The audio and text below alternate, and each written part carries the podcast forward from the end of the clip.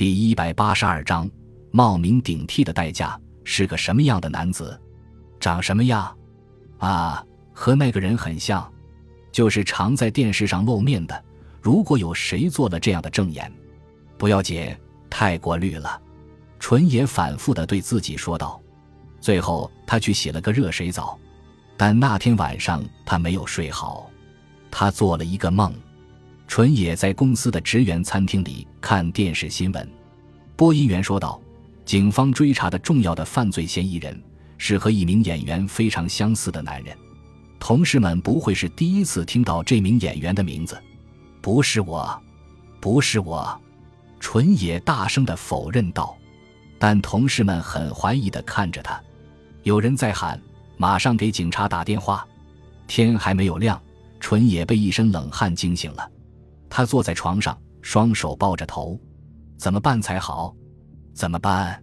他的脑子里闪过了一个念头：这个主意好不好？他不知道，但有试一试的必要。三，星期六的中午，纯野戴了一顶深颜色的帽子和太阳镜，他靠在了石墙上，从二十来米远的前方。一家医院后院的停车场里开出了一辆车，车停在自己的面前。纯也确认了开车的男子后，坐进了副驾驶座上。看过信了吧？纯也刚才去了这家医院，把一封写有金泽秋义先生收的信放在了传达室。我是看了后才来的。金泽不高兴地说道，然后发动了汽车。纯野看着金泽的侧脸。他第一次意识到自己长得和金泽十分相像，高高的鼻梁，棱角分明的颧骨和眉毛，自己和金泽简直一模一样。由于是坐着，所以看不出体型有什么区别。碰巧的是，连发型都一样。如果纯野摘掉了帽子和太阳镜，外人一定会把他和金泽看成是双胞胎的。但他们真的没有血缘关系，完全是不同的两个人。什么事？金泽问道：“想和你谈谈，要钱吗？不要钱的话，也是我给你。”金泽一边开着车，一边奇怪地瞥了纯野一眼：“什么意思？我会给你钱的，但条件是你要替我。”金泽皱了皱眉头：“要考试？”金泽本来想问一句是不是开玩笑，但他认为也许对方是认真的吧。过去纯野干过冒名顶替的事情。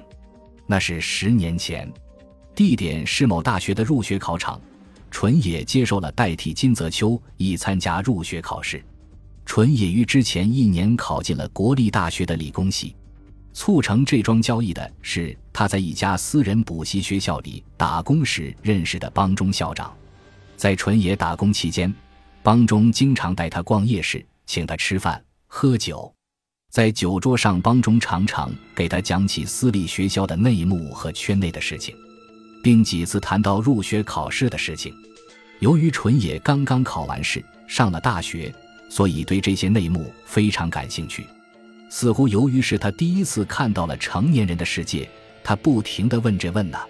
他和帮中聊着天，听他讲他和朋友的事情，成年人世界的事情使他十分兴奋和好奇。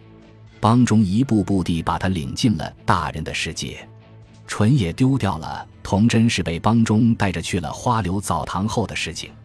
这些事情要绝对保密，我只告诉了你一个人，一人要走后门才能上大学。从花柳澡堂回来的路上，纯也就明白了帮中为什么对自己这么热心了。在那几天以后，他就被帮中要求去冒名顶替参加了一次入学考试。他体验了成人的世界后，便有了报恩的心理，并且因此也被帮中抓住了这个污点。不去冒名顶替参加考试的后果，他心里非常明白，于是他接受了。他和你长得很像，所以绝对不会出事的。你在考试时不要和其他的同学闲谈。纯野听懂了这些后，便去了考场。准考证上贴的是金泽秋一的照片。他果然和金泽秋一惊人的相似，有时甚至他也在怀疑自己和金泽是不是同父异母的兄弟。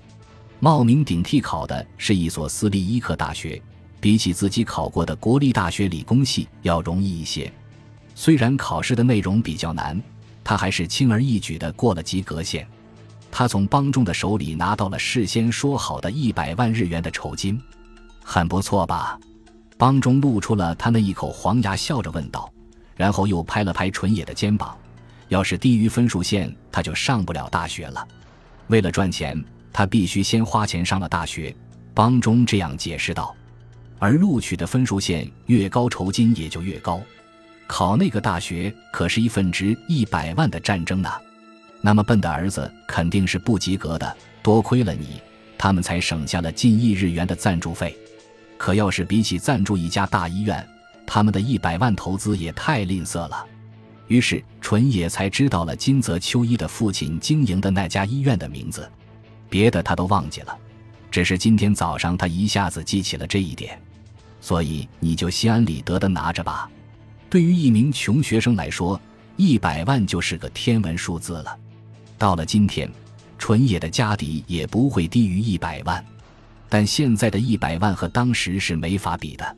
当时他想过应当退回去，但他还是暂时收了起来。这次纯野想把那一百万退回去，让他顶替自己一次，也就扯平了。想让我干什么？金泽把车停在了行人很少的地方，问道：“我先问你几个问题。”纯野按住了金泽的上半身。一，昨天晚上你在什么地方？就问这事儿。说吧，在家。和谁？没和谁。你一个人过？对，没有和女人在一起。你到底要问什么？回答。金泽一副兀然的表情。你在发什么神经？你的女朋友呢？现在没有。你打算帮我找一个？星期二晚上你在那儿？在家吧？也是一个人。对。纯野紧紧的盯着前方，双手扼腕。你到底要什么？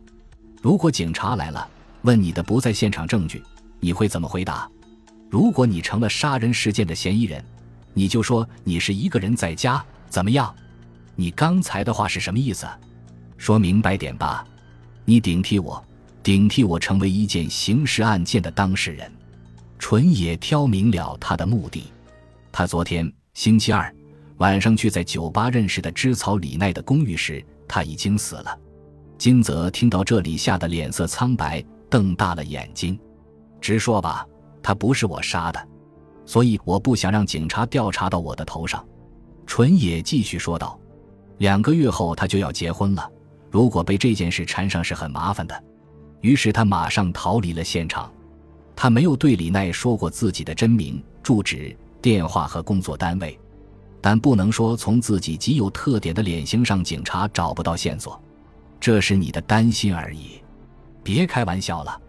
我也不想被卷到这个案子里。杀人事件的嫌疑比替人考试的罪过要大。不，你不会成为嫌疑人的。你没有去他的公寓。于是纯野便告诉金泽，自己被一名老人看到了，并在现场扔下了一个包着口香糖的纸团。我到了现场，如果我看到了凶手，另当别论，但我会因嫌疑人而受到调查，而且也许会弄假成真。最好你说是你在酒吧里和他坐在了一起，还聊了天，那么我的不在现场证明就可以成立了，当然你就有了嫌疑。但现场的口香糖又不是你的。警方对李奈被害的三天前认识一名年轻男子一事非常感兴趣。那名男子很像一名演员。如果他们认准了这名男子十分可疑，就会向社会公众公布的。一名像某某演员的男子，爱管闲事的人就会向警方报告说：“会不会是福山纯也？”纯也说自己正是想阻止事态的继续发展。这样干非常简单，你常常去一下我告诉你的那个酒吧。虽然不知道警察去没去那个酒吧，但只要你一去，那里的人肯定会记起来的。他们会告诉警察说找李奈的就是他。如果警察调查，你最好承认你是在酒吧和李奈认识的，但你没有去他的公寓，于是警察就会把你从嫌疑人的名单中划掉的。纯野向金泽身边靠了过去。拜托了，这样我们就扯平了。这不行，不成。你好好想想吧。如果我替你考试的事情一旦暴露怎么办？会马上取消你的学籍，你就将退出医学系，当然也就谈不上毕业了，你也就不能通过医师资格的国家考试，你就成不了医师了。